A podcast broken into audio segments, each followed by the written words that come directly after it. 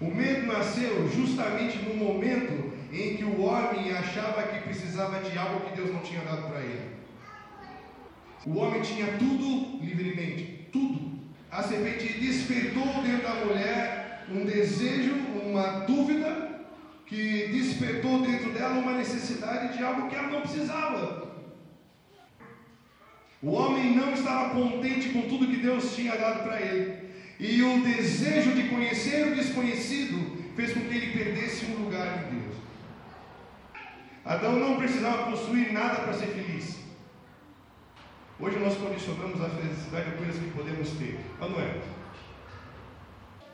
O despertar do desejo pelo saber descobriu a dúvida e exilou um mundo de escassez. O homem não precisava ter nada para ser feliz, ele era feliz, ele desejou ter, foi lançado a um universo de espinhos. O medo é resultado do nosso rompimento com o amor provedor de Deus. Quando o homem rompe com o amor que provê, que guarda, que protege, ele descobre o medo. Por quê? Porque fora desse amor que provê e que protege, o que você tem? Nada. E quando você não tem mais nada, o que você sente? Medo. E a única maneira de vencer o medo é reencontrando esse amor provedor de Deus, esse amor protetor de Deus, tendo uma experiência com essa realidade. O problema é que nenhum de nós aqui nasceu no Éden. E nós somos filhos do medo. Nós nascemos no medo. O medo está nas ruas da cidade. Mas temos que entender como o amor pode governar o nosso coração. Esse é o ponto. Como andar nas ruas do medo, governado pelo amor, para que o medo não nos afete. Porque aquele que não ama não conhece Deus, pois Deus é. Deus não ama, Deus é amor. Estão entendendo isso? Nisso se manifestou o amor de Deus em nós, em haver Deus enviado o seu Filho unigênito ao mundo para vivermos por meio dele. Nisso consiste o amor, não que tenhamos nós amado a Deus, mas em que ele nos amou e enviou seu Filho como propiciação pelos nossos pecados. E nós conhecemos e cremos no amor que Deus tem por nós. Deus é amor, e aquele que permanece no amor, permanece em Deus, e Deus nele. Nisso é em nós aperfeiçoado o amor, para que no dia do juízo mantenhamos confiança, pois segundo Ele é, também nós somos neste mundo. No amor não existe medo. Antes, o perfeito amor lança fora o medo. O medo produz tormento. Logo, aquele que teme não é aperfeiçoado no amor. Nós amamos porque ele nos amou primeiro. No amor não existe medo. É, medo aqui no original significa reprimir, restringir, como se cortasse as asas de um pássaro. E essa palavra tormento significa controlar a mente, todo o seu poder de decisão, perturbação, é, é, resultante de uma ideia de um possível perigo. Diz assim, Colossenses 1,13: Ele nos libertou do império das trevas e nos transportou para o reino do Filho do seu amor, no qual temos redenção e remissão de pecados. O amor é uma lei, é um mandamento, que cumprimos por meio do próprio Espírito que está dentro de nós. Porém, nós nascemos de um homem, tem dentro dele o medo. Como no mundo dominado pelo medo, sermos governados pelo amor. Se formos governados pelo amor, teremos uma convicção profunda de provisão e de proteção. Paulo fala que a única maneira de entendermos essa realidade de sermos governados pelo amor é uma mudança de governo. Eu só vou conseguir ser governado pelo amor se eu romper com o império. O que é um império? É um poder que atua sobre os filhos da desobediência. Aqui fala de uma libertação. No hebraico, yatsa, que é chamar para fora. Império é todo governo que é estabelecido pela força, pela manipulação. O povo judeu amava os romanos, mas Roma exercia um império. Por quê? Porque tinha força. Essa é a diferença entre um governo e um império. O império, você se submete porque ele manipula você. Governo é aquilo que você se rende por amor.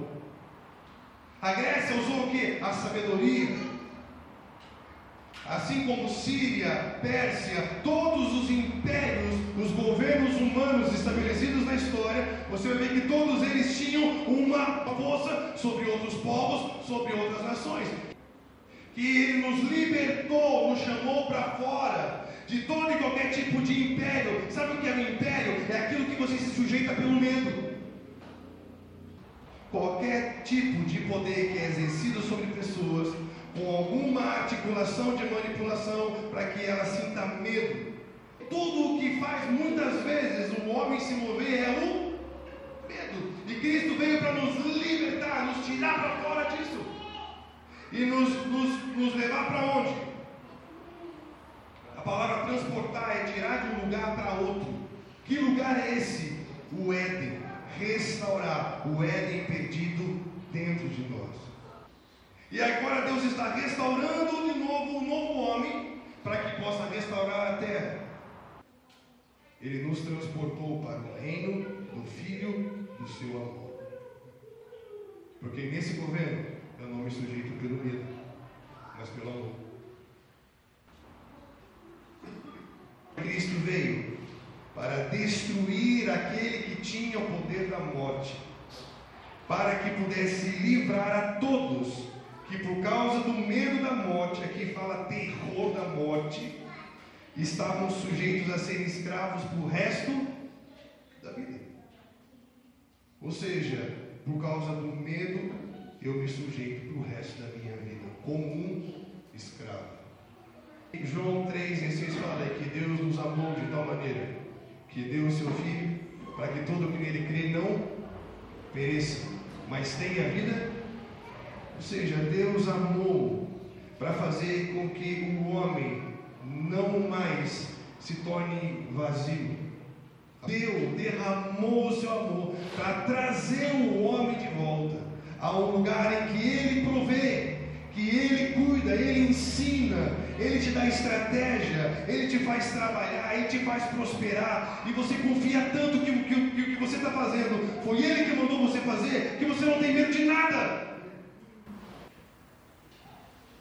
O que precisamos é entender a obra do Pai por meio de Cristo, nos trazendo, nos transportando de novo para esse lugar, para essa realidade em que nós não somos mais escravos do medo, mas filhos do amor. Mesmo que o medo ande pelas ruas da cidade, o nosso coração tem que ser governado pelo amor. Uma convicção profunda de que Ele está provendo, está protegendo, está é, é como um pai que cuida. Assim era no Éden. O homem tinha tudo. E Cristo veio para nos trazer de volta, resgatar dentro de nós esse lugar chamado Éden, esse governo do amor. Esse governo do amor que provê e que protege. Nós temos que passar isso para os nossos filhos. Senão nossos filhos serão escravos do medo.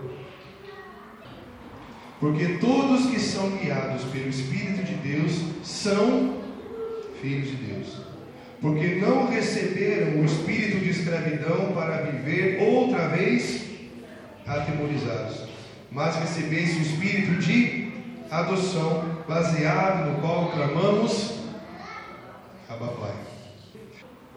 Existe só um ponto de contato entre você e Deus, que se chama hoje.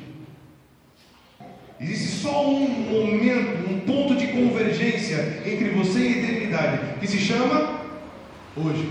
Por causa da culpa, você perde. Você fica escravo do passado, e por causa da ansiedade, você fica refém do seu futuro. Então, nós temos só um, um, um, algo que Deus nos deu que se chama hoje. Quando eu estou num ponto que se chama hoje, mas a minha mente está num ponto que se chama amanhã, eu criei um espaço de tempo que se chama angústia. E Paulo fala: não fique preocupado, não se distraia, não separe a sua vida em partes, ou, ou não fique com a sua mente dividida, coração dividido. Ele está falando: não fique ansioso por nada, mas tudo. A Bíblia é sincera, é muito verdadeira. Ela está falando que você não vai ter problema. Fala, não fique ansioso por nada, mas tudo, ou seja, todos os seus problemas, faça com que ele seja conhecido diante de quem? De Deus. Por quê? Porque eu confio que Ele provê, eu confio que Ele cuida, eu confio que Ele me dá inteligência, capacidade, estratégia, competência para que possa descobrir novos caminhos. Ansioso por nada, porém compartilhando tudo. Quando Deus apareceu para Adão, Adão foi conversar com Deus ou ele se escondeu? A gente está o tempo todo se escondendo porque o que alimenta o medo é o silêncio. O grande gerador de energia do medo é o silêncio. E a grande estratégia de triunfo é o enfrentamento do medo. Como? Fale sobre ele com Deus. Fale tudo. Não fique guardando em silêncio, pensando coisa alguma, mas em tudo, tudo, fale com Deus, com súplica, com orações, com ações de graça, porque quando você divide com Ele, uma paz invade a sua mente, o seu coração, isso se chama estabilidade interior. Cristo veio para nos dar paz com Deus. Quanto mais o homem desejou, mais ele entrou em escassez. Quanto mais ele confiava em Deus, mais ele estava no lugar de provisão e de proteção. Esse é o ponto. O homem não precisava de nada para ser feliz. Um princípio de completude, de entender que Deus é poderoso para nos completar.